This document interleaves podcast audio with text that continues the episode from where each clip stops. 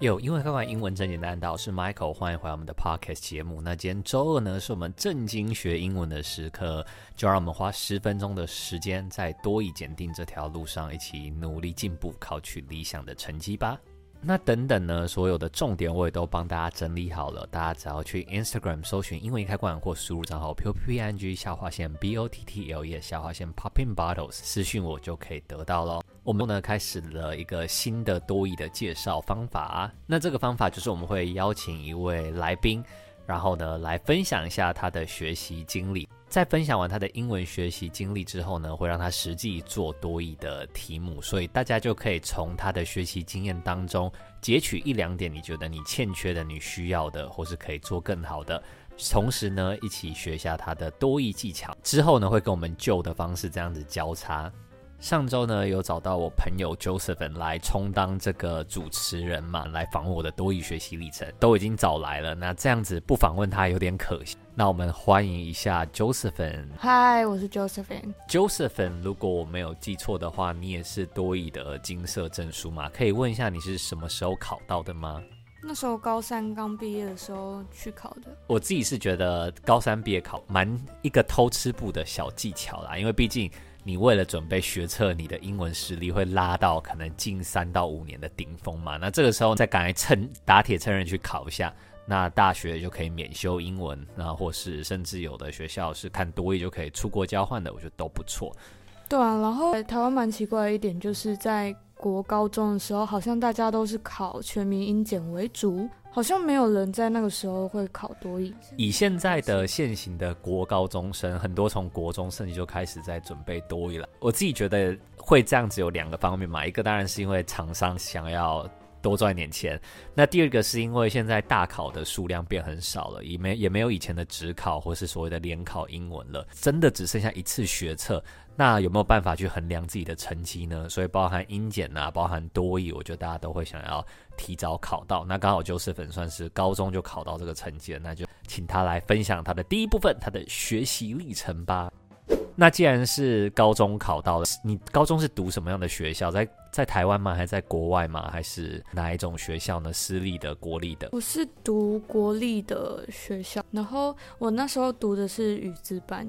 嗯，语资班就是大家应该都知道，就是考国文和英文进去的。那有些人可能英文特别好，有些人国文特别好。这样，语资班的英文是考的跟所谓的会考或者机测一样吗？还是他真的会跳级考成什么大学程度的英文？这样入学考的时候，其实很有趣的是，他国文和英文考的是作文，所以我会觉得。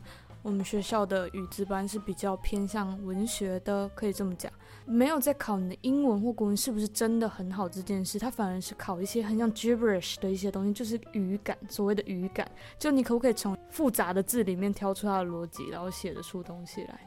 那你觉得语资班对于英文学习这件事情有没有帮助？别的班级没有的资源吧，然后像这应该是大部分语资班会有的，就是。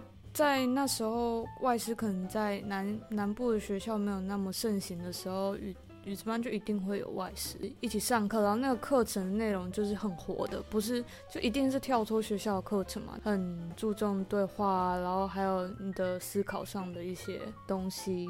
那你自己除了学校的，就是当然不用说嘛，就高中毕竟还是有所谓的段考跟学测，那除了这个跟所谓。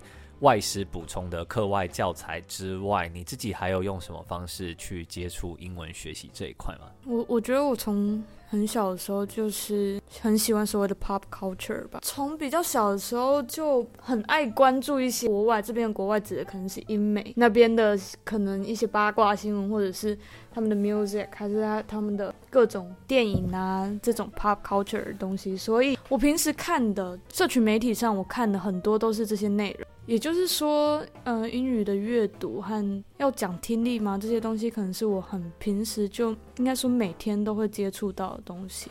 所以难怪就是刚才有说嘛，就语资班如果他是考一个语感，看这些听这些东西呢，其实我觉得一会比一般的人的所谓程度会要好一点，这也会体现到考试分数当中。虽然蛮多外国人啊，他不一定能够考到满分，对，毕竟考试还是有他的一套逻辑在，或是有一些陷阱题啊。但是呢，基本上啦，你程度摆在那边，语感摆在那边，就是可以答对大概百分之八九十的题目是没有问题的。我觉得多听一些英文歌真的是一种很好的方式。我们听歌就喜欢跟着唱嘛。那如果你记了很多歌词，这些歌词真的都可以派上用场。他们之中的很多文法就是台湾很爱考的，这个真的超有用的。哎，先说这没有 say 好，因为我下礼拜的从零开始学多益的第一个部分就是听歌学英文，所以大家可以去我的 YouTube 英文开关看一下。所以很多老师在教这招，这真的不是 bullshit，这真的是很有用的方式。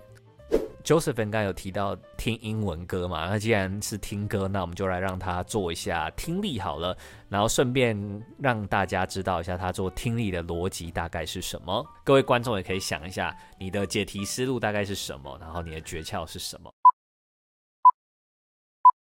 Hello, I'm calling about a coffee machine I purchased from your website. It stopped working even though I haven't had it for very long. I expected it to last much longer than this. Oh, I'm sorry to hear that. Our warranty covers products for up to a year. Do you know when you bought it? I've had it for a little over a year, so the warranty is probably just expired. This is so disappointing. Well, I'll tell you what we can do. Although we can't replace it, since you're a valued customer, I can offer you a coupon for 40% off your next purchase. Number 32. Why is the woman calling? 那在听题干的时候啊，你有没有什么诀窍想要跟大家分享一下？就是你是怎么听这一段大概三十秒到四十秒的对话的？嗯，因为在开始播音档之前，其实我们就看得到题目了嘛。通常一个对话就是要回答三题嘛。嗯，在他开始播之前，我通常就会先扫过那个题组里面的所有题目。这边最大的重点就是要先看他，他到底是在问什么。像他的，他是在问 why 还是 what？虽然你有可能阅读速度没有那么快，没有办法把每个字都看得很清楚，嗯、更何况是选项，那没有关系，你只要嗯、就是扫过各个题目，重点摆在第一个疑问词，那就是最好的。那你就基本上已经可以先帮你掌握你接下来听那一大段对话的时候，你要注意什么部分。那我这里就截取。Why is the woman calling？啊我们再过一次刚才的音档，然后你跟大家讲一下，你可能在听什么的东时候会特别注意，或是你会直接答吗，或怎么样？这样子。